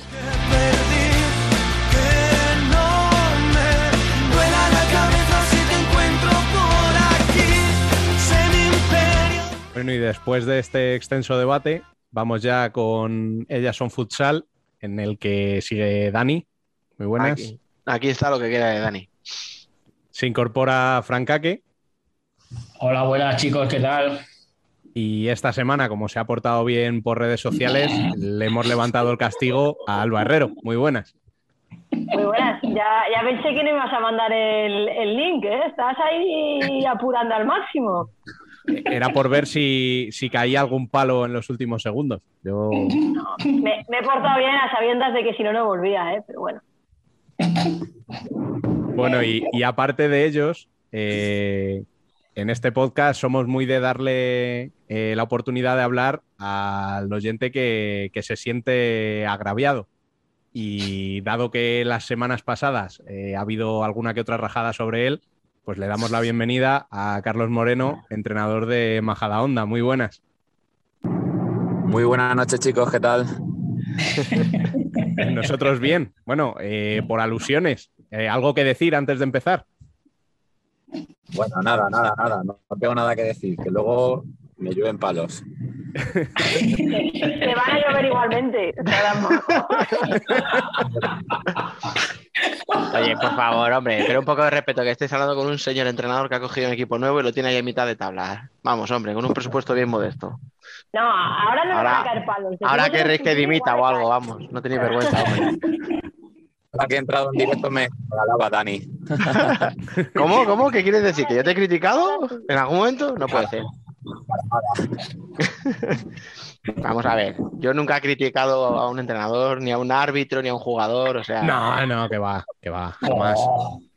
yo solo dije que era una vergüenza que te hubiera sido de luna de miel, tío, es que a quién se le ocurre, vamos, casar, es que lo peor de todo es que te casaste, ¿sabes? De destino. Es verdad, eso sí, encima me equivoqué de destino, ¿eh? Mira, mira, mira que yo estaba viendo las fotos con Eres, un desgraciado, Dani, tío. Ya, tío. Eres un desgraciado.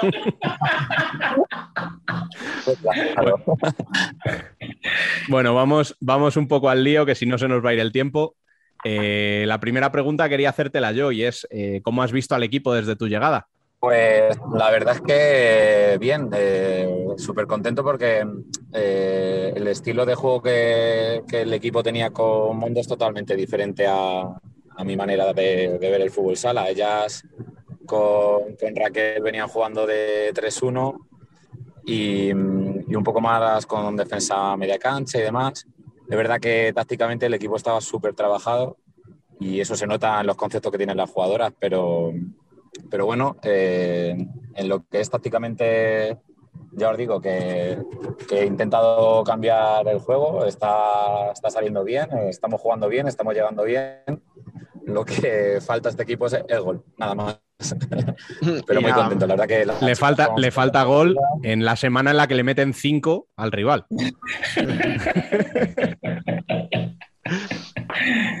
para las ocasiones que esperamos, eh, hacerme caso que sí, porque mm, con el juego que ahora mismo están, están haciendo, tenemos muchas llegadas, muchos, muchos balones al segundo palo que nos llegamos.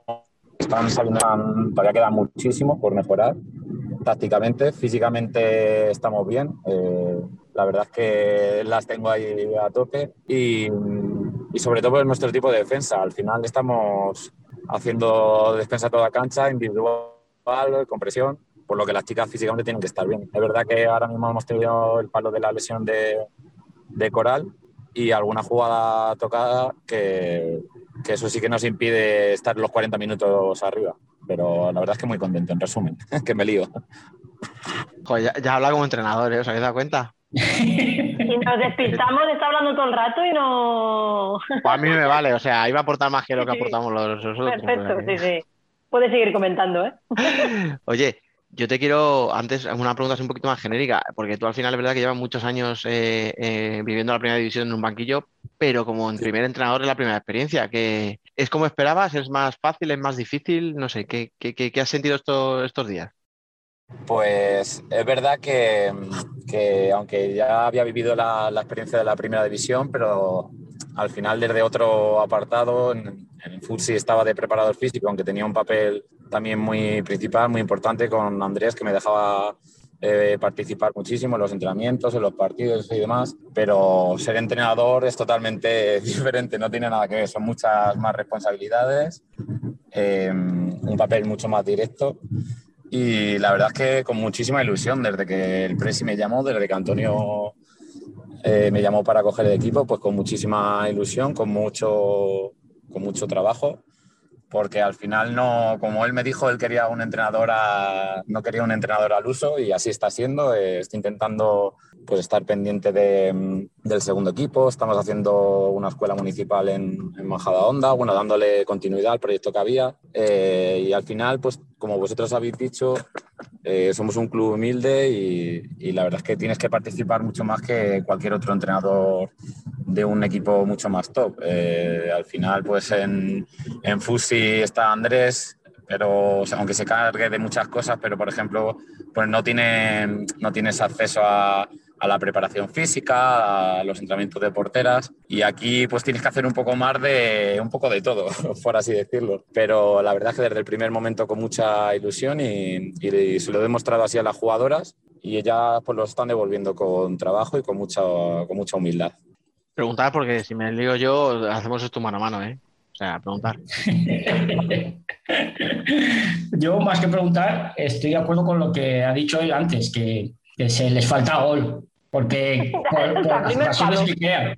No, no, no, es un palo. Yo es que los dos últimos partidos me han encantado. El de la UA y el, y el de ayer, la verdad es que muy bien. Y es lo que ha dicho él. O sea, crean muchas ocasiones y no, y no las terminan de finalizar. Pero al equipo le veo muy bien, la verdad. ¿Solo, ¿Solo te gustó el de la UA y el de ayer, Fran? El de Zaragoza. No, el, primer, el primero también. Sí, sí, pero no te acordabas ya. El primero también. Y además lo dije, que perdisteis injustamente. Sí, sí. Tuvimos... Yo ese, ese, día, la verdad es que cuando llegué a casa no dormí porque, porque te queda en la, en la cabeza en tu, pues en, en la lectura del partido, es decir, ves las estadísticas y ves 56 tiros, 37 a puerta, dices, algo, algo aquí ha pasado. Es que tuvimos el juego, al final Zaragoza, aunque tenía poquitas jugadoras, pero hizo su partido y no supo aguantar y es verdad que la pelota no quiso entrar y no entró. Pero la verdad es que es eso, que mucho y nos falta, por lo que sea, pues falta que la pelotita entre, como siempre. Ya, que eso es lo más caro. Es que el gol se paga, efectivamente. Correcto. Yo te voy a, te voy a hacer una, una, pregunta un poco de esas que. a que me odies un poco. Eh, Otro entrenador más, Alba. Ah, no me lo complique. Poniéndose a todos los entrenadores de primera en contra, ¿eh? La portera no, muy bien, pero que, entrenadores que ni uno, Madrid no puedo, En Madrid no puedo pisarlo, ya me estoy dando eh, ¿Tú crees que ¿Tú crees que vais a, vais a sufrir como el año pasado por mantener la categoría o crees que este año podéis estar a gusto tranquilamente a mitad de temporada, decir, bueno, estamos salvados, bueno, a mitad, después de la segunda vuelta? ¿O queda mucho? Pues, para, a ver, el, el, equipo es verdad que nos hemos reforzado bien con, con Andrea, con, con, Alba y con Mireia, que son dos jugadoras eh, muy jóvenes, que, que, las conozco y que, y que creo que van a aportar mucho, que ya tuvieron sus minutos. Y bueno, Andrea todos lo conocéis y, y creo que han sido tres muy buenos fichajes, pero al final eh, llevamos tres jornadas y yo lo habéis visto. Todos los partidos están siendo muy justos de marcador, con, con incluso con equipos, pues ahí que ya parece que, que hay equipos revelación, por así decirlo. Eh, que me gustaría quedar como está ahora mismo a día de hoy la tabla, eh, en esa posición, pues de ahí para adelante me encantaría. Me encantaría. Y con, con las jugadoras se habló. Cuando llegué en junio, con las jugadoras habló. ¿Hay equipo para estar más arriba para no sufrir? Claro que sí, porque yo creo que también era un poco cuestión de creérselo. Eh, hay jugadoras muy veteranas y jugadoras muy jóvenes que, que, llevan muchos años en la primera división, que saben de qué, de qué va esto. Mm, entiendo que los partidos va a ser muy sufrido, vamos a ser muy cholistas, va a ser partido a partido, pero, pero confío y creo que, vamos a poder salvarnos pues tranquilamente. O eso espero, eso deseamos. Yo es verdad que hemos hecho. Perdona, venga, dale. No, voy a acabar, voy a acabar. Sí, Ah, creo que tenéis equipo para salvaros de sobra, ¿vale? No voy a- porque sí que lo creo de verdad, no, van a- no es peloteo, es que lo creo, pero tenéis que ir, como dices tú, partido a partido, así que ya veremos. Eh, Depende de lesiones, depende de tener un buen partido, depende. Esto es de muchos factores. Eh, aunque tú tengas tu trabajo hecho y, y llegues al partido y digas aquí estamos, pero luego el deporte es eso. El deporte son muchas variables y, y cada partido es un mundo. Pero bueno, que estoy seguro que, que podremos solventarlo fácilmente y que y no pasar apuros, sobre todo no llegar hasta las últimas jornadas dependiendo de nosotras. No, yo es que como estamos hablando ya del tema del descenso y todo, y estamos hablando un poco así de la liga, yo me llama mucha atención lo igualados que están siendo los marcadores. O sea, estamos Sí. viendo partidos, joder, Futsi, pues todos pensábamos que iba a arrasar todos los partidos 7-0, 8-0, como hizo la semana pasada, y vuelve a ganar por la mínima en casa de Roldán. Eh, Burela ya vimos lo que sufrió hasta el último momento. Eh, Melilla va a casa de Torcal que es el viaje más fácil que tiene. O sea, dentro de todos los desplazamientos para Melilla es el más corto y tampoco le sirve con un recién ascendido para con- conseguir una victoria holgada. Entonces, yo no sé si con todo eso a ti eh, te da esperanzas, ¿no? El decir, oye, que, que hay equipos que pensábamos que eran inalcanzables, pero están ahí, o al revés. Te dice, hostia, aprieta el culo, que los que pensábamos que iban a estar abajo están ahí haciendo sufrir a los de arriba. No sé cómo, con qué, con qué lado te quedas. ¿Sabéis, sabéis cuál es el problema de los, de los equipos de arriba? Que estamos acostumbrados a, a ver al Fusi golear, a ver al Burela golear, a ver al Corcón ahí arriba hasta el año pasado. Y parece que es un trabajo fácil, parece que, que- que esto va solo y que por ser Fusi o por ser Burela, por ser eh, Orense, que este año ha empezado mal y que, y que está sufriendo, parece que eso es fácil y, como que se exige que, que se siga así, ¿no? Que, que se gane y que se gane por goleada. Pero al final todos los equipos trabajan, todos los equipos eh, de una manera o mejor o peor trabajan con el scouting, eh, están adaptados a esos partidos, a esos, a esos rivales y lo que he dicho, el deporte tiene muchas variables, el deporte este, eh, es cuestión de, llegar y decir, no, no, no, es que aquí por ser futsal tengo ganas de goleada, no. Hay un rival y, y estamos para eso, para, para sufrir. O sea que sorpresas estoy seguro que va a haber muchas, porque como decir, creo que ha habido muchos equipos que se han reformado, o se han- perdón, se han reforzado y, y se han reforzado bien. Y yo creo que va a ser una liga muy bonita, está siendo muy bonita y muy, muy igualada y va a ser así toda la temporada. Sí, que se lo diga la Roldán. Correcto. Pero, O, pero, por o a ejemplo- Orense o a la propia UA, o sea. Pero, por ejemplo, este fin de eh, Futsi ha ganado solamente 2-1, ¿vale? Pero ha tenido prácticamente todo el partido controlado. No sé cómo lo viste tú, Fran, pero yo no vi al Futsi tan pe- peligrar. Igual cuando marcó con el juego de 5 sí que tuvo las suyas la, el Roldán, pero no vi a un Roldán capaz de remontarle a Futsi. Yo vi a un Futsi No, controlando no. el partido desde el minuto 1. Sí, es lo, que, es lo que hemos hablado ya otras jornadas, que a ver el Roldán, porque no está teniendo un comienzo, después de la temporada pasada, no está teniendo un comienzo muy allá. Y es que encima, la semana que viene va a Melilla, si no me equivoco. Sí, a Melilla. O sea, Y la- si ya te y la plantas en la cuarta jornada con un punto, Y Pero la lesión de Lola que tiene pinta de ser para largo. sí, otra más. Joder. Oye, espera, vamos a hacer un inciso hablando de, ya que, ya que mencionas el tema, ¿cómo está Coral? Pues eh, de momento estamos esperando los resultados de, de los médicos. Joder. primer momento la valoración que le hicieron en, en Alicante, pues le hicieron varias pruebas y demás, pero parecía ligamento interno, ¿vale? Eh, va a estar afectado también seguramente cruzado y menisco, o sea que eh, tiene mala pinta, la rodilla cuando esta semana ha estado en los entrenamientos y demás, la tiene hinchada eh, y claro, pues, pues pinta mal, la verdad es que pinta mal. Fue, fue un palo bastante gordo. Joder. Vaya temporada de, de- de rodillas. Sí, por ahí, por ahí va a ir yo. Eh, ¿Tú crees que tiene algo que ver con la preparación física que hayan tenido este verano, el que ha- esté habiendo tantísima lesión de rodilla?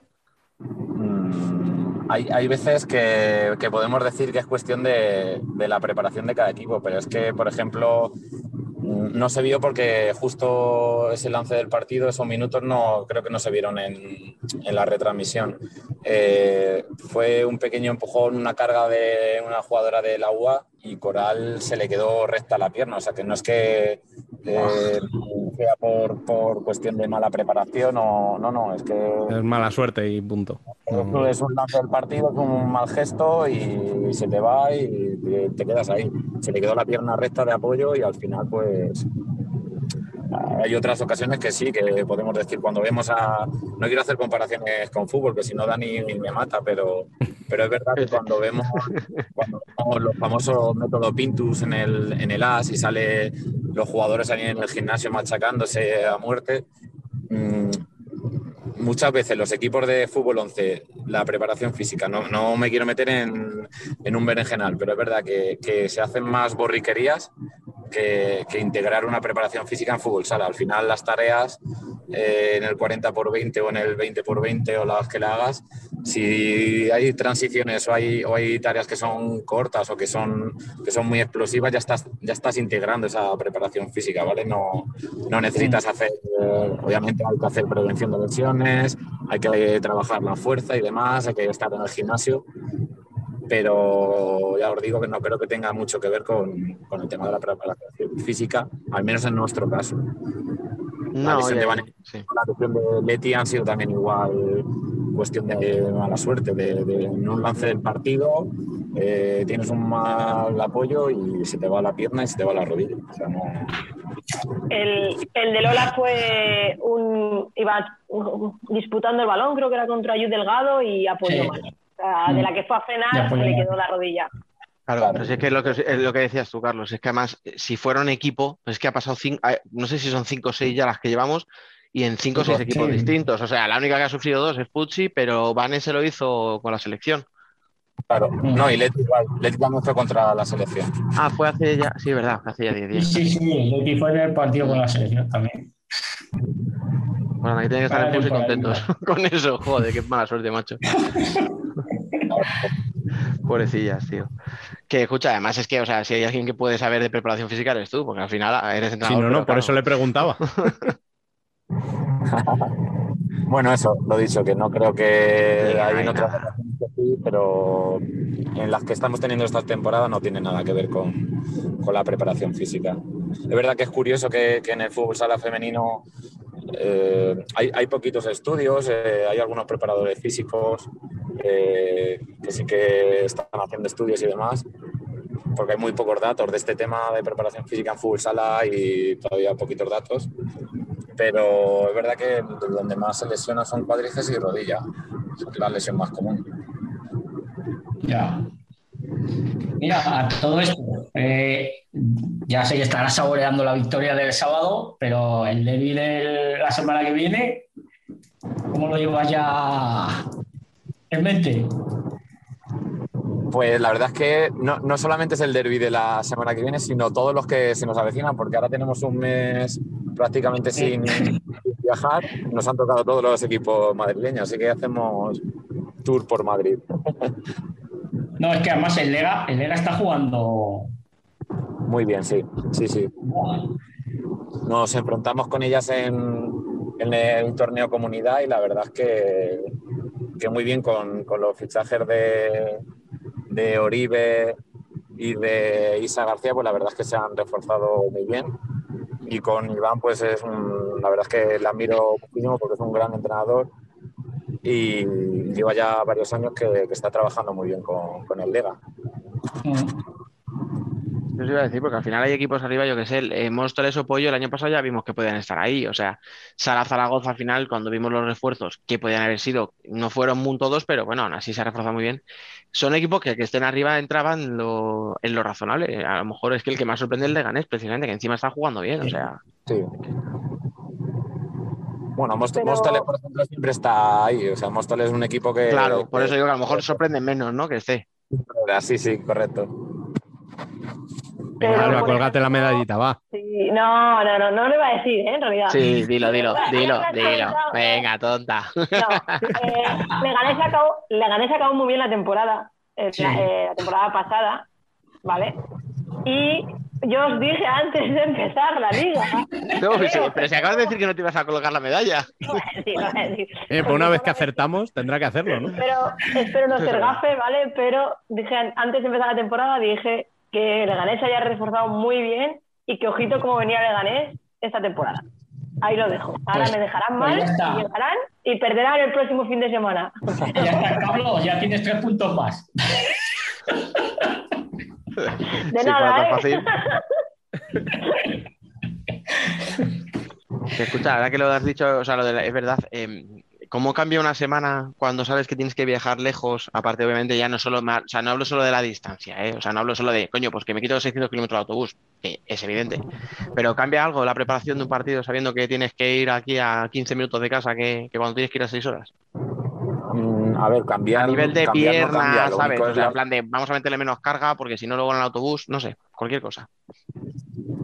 A ver, eh, es verdad que, por ejemplo, nosotras entrenamos ya mañana y, y estoy seguro que, que mañana se quejarán porque siempre les paso una lista como un- una tabla de una valoración de fatiga, de cansancio, de estrés y demás.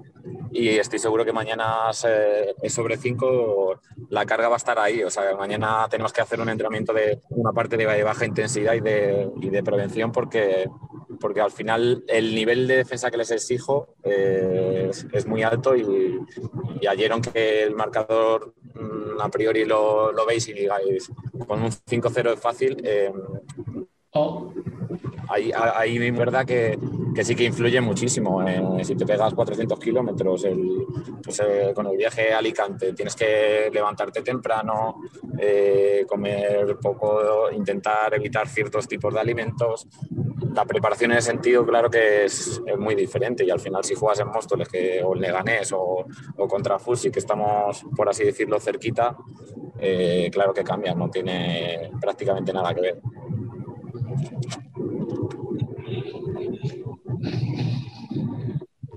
Para no se anima nadie. sí, no, yo, yo ya es lo- lo- lo- todo lo comentado. Además, es que es eso, a mí me está gustando por eso, porque están, se van arriba como, o sea, con los equipos grandes. O sea, ya eso de no, soy equipo pequeño, me quedo esperando atrás. Además, el marcador les da igual, o sea, 2-0, 3-0, da igual, ellos siguen jugando arriba. Eso es lo que me gusta. Eso todos los equipos que apunto para ver los fines de semana. Es entretenido. Claro. A ver, yo, yo siempre. lo- las jugadoras van a tener un hándicap conmigo. No sé si va a ser bueno o malo, pero, pero por mi manera de entender el fútbol sala y por mi preparación, creo que, aparte de eso, lo que tú dices, Frank, que me parece mucho más vistoso un partido en el que igualas fuerza, igualas defensa, a esperar en media cancha, a ver si no te queda más remedio porque tienes cinco jugadoras, como le pasó a Zaragoza, mm, se Mm. entiende, pero si tienes efectivo, si tienes plantilla para ello, adelante y a igualar fuerzas. Y ya si me tienes que ganar es porque eh, has tenido más suerte o tienes un plantillón o, o otros factores, pero creo que en defensa eh, ahí vamos a cambiar muy poquito en, lo- en los partidos. Contra Alicante lo tuvimos que hacer en la segunda parte porque no llegábamos, porque al final eh, muy exigente, el Alicante es un equipo súper físico, con las Mellis, con Rocío, eh, tiene jugadoras muy, muy físicas, con Pau, pero, pero con la lesión de, Cola- de Coral, pues al final también